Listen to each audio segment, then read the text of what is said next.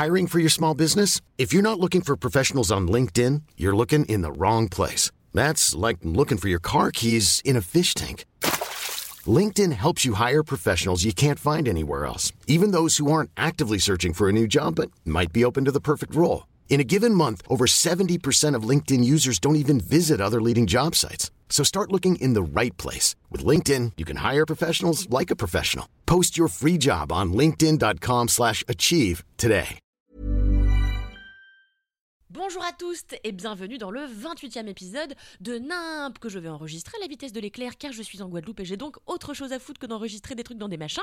Je suis Kalindi Ramphel et aujourd'hui je vais vous parler de sexagénaire, d'épousailles et de Marie Galante. Bonne écoute. N'importe quoi, n'importe comment, n'importe où et n'importe quand. C'est dingue et c'est nimp, c'est nimp. Parmi les catégories non exhaustives d'hommes que j'attire inexorablement, il y a les sexagénaires, voire les septuagénaires. Donc moi, à l'école de la séduction, j'ai clairement pris euh, spé gériatrie. C'est fou, j'ai un pouvoir sexuel sur les détenteurs de fesses molles qui est hors du commun.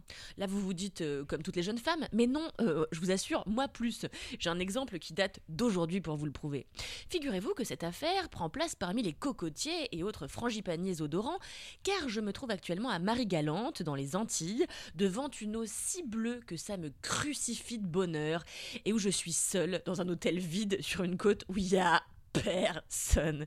Vraiment, mon seul ami, c'est un héron euh, qui vit sur ma plage. J'ai failli bosser pour occuper mon temps libre, euh, parce qu'après avoir lu 18 livres, nourri tous les chiens errants de l'île et écrit plein de mauvais textes, parmi lesquels celui-ci, eh ben, je me suis fait un peu chier quand même, on va pas se mentir. Et puis, donc, j'ai failli bosser, et là, je me suis rappelé que ma psy m'avait dit, euh, avant que je parte, vacances, Kalindi, ça vient de vacaré, qui veut dire être sans et que donc il fallait que j'embrasse le rien et surtout que je bosse pas parce que sinon ça voulait dire que j'avais rien compris ni aux vacances ni au latin. Donc pour tromper l'ennui, j'ai fait ce que n'importe qui aurait fait dans ma situation. J'ai booké une excursion de 6 heures avec des gens de 70 ans, car je crois qu'en fait euh, c'est l'âge que j'ai dans mon cœur. Faut dire que l'avant-veille, j'avais rencontré Jimmy, un mari galantais qui avait offert de me conduire gratuitement jusqu'à mon hôtel, car il est super sympa et aussi que je fais un 95D. Et alors Jimmy, il a beau faire comme si sa vue était défaillante, il a très bien vu combien j'étais pourvu. Toujours est-il que Jimmy organise des excursions et je me suis donc inscrite pour ce matin. Me voilà alors partie dans ce que j'appellerai plus tard l'excursion harcèlement sexuel avec Jimmy, mais aussi six septuagénaires. Je suis assise à côté de l'un d'eux, qui s'appelle Jean-Paul, et j'ai le malheur de lui dire que j'ai prévu d'aller plonger dans quelques jours le Vlatipa qui dégaine son portable pour me montrer de manière rigoureuse, donc du début jusqu'à la fin, les 28 vidéos de lui en train de plonger dans une épave. Alors il y avait lui dans l'épave, lui devant l'épave, lui qui repart de l'épave et lui qui débriefe l'épave après, en vidéo toujours. Mais moi je peux pas me concentrer sur ce que me raconte Jean-Paul et sur ce qu'il me montre surtout, parce que Jean-Paul, il a un poil immense et dru qui lui sort du nez avec une crotte sèche qui se balance au bout. Et moi, c'est un truc qui me fait gerber, les crottes de nez. Depuis que ma copine Mélanie au collège, elle collait les siennes entre les lattes de mon parquet là. Donc Jean-Paul me dragouille en me montrant sa grosse épave et moi je suis là à fixer sa mouflette qui est si grande qu'elle a sa propre vie, je vous jure, son appart, un numéro fiscal, enfin tout quoi. Du coup, je la fixe quand on est à Gueule Grand Gouffre, qui donc est un gouffre, je la fixe pendant qu'on fait le musée de l'esclavage, pendant qu'on visite la mangrove, donc je peux m'imprégner de rien tellement, tellement ça m'obsède, tellement elle est grosse, tellement elle occupe l'espace et surtout mon espace mental. Elle manque même tomber dans la cuve à rhum quand Jean-Paul se penche dessus à la distillerie. Mais non, ouf, elle est toujours bien accrochée et donc on peut goûter le rhum sans avaler les résidus de mucus de mon pauvre Jean-Paul.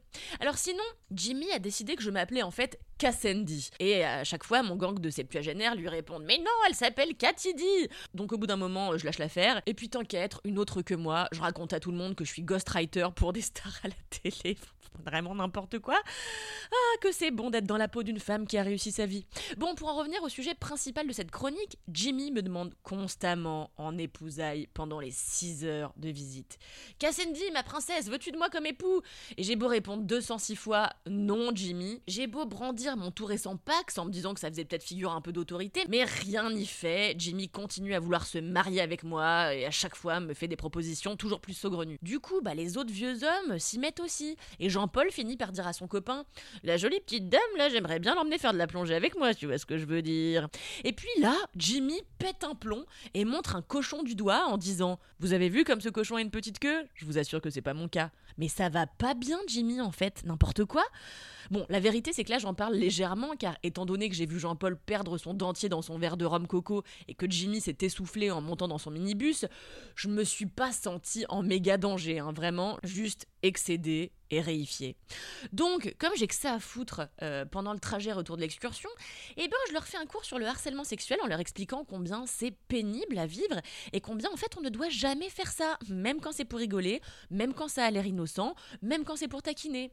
Et là, ils opinent tous du chef pour me dire qu'ils ont compris, donc je suis là, putain, bonne chose de faite aujourd'hui. Ce qui n'empêche pas Jimmy de me faire une ultime demande en mariage, que je décline une nouvelle fois en ajoutant qu'à la prochaine, c'est ma main dans sa tronche, car ma patience, même en vacances à Marie-Galante, a ses limites. Ce qui fait qu'aujourd'hui j'ai perdu un potentiel époux, mais j'ai gagné une micro-bataille. Allez, si vous avez aimé cet épisode, n'hésitez pas à laisser 5 étoiles sur Apple Podcast, à vous abonner à ce podcast, mais aussi aux autres que j'anime, notamment Le Seul Avis qui compte, un podcast cinéma qui sort toutes les semaines sur mademoiselle.com et qui est produit par mademoiselle.com d'ailleurs. Et bien sûr, 4 quarts d'heure, un podcast que je co-anime avec Louise Petrouchka, Camille Laurent et Alix Martineau. On se retrouve la semaine prochaine et en attendant, je vous demande de me rester fidèles et amoureux et moi je vous dis adieu N'importe quoi, n'importe comment, n'importe où et n'importe quand. C'est dingue et c'est nimp, c'est nimp.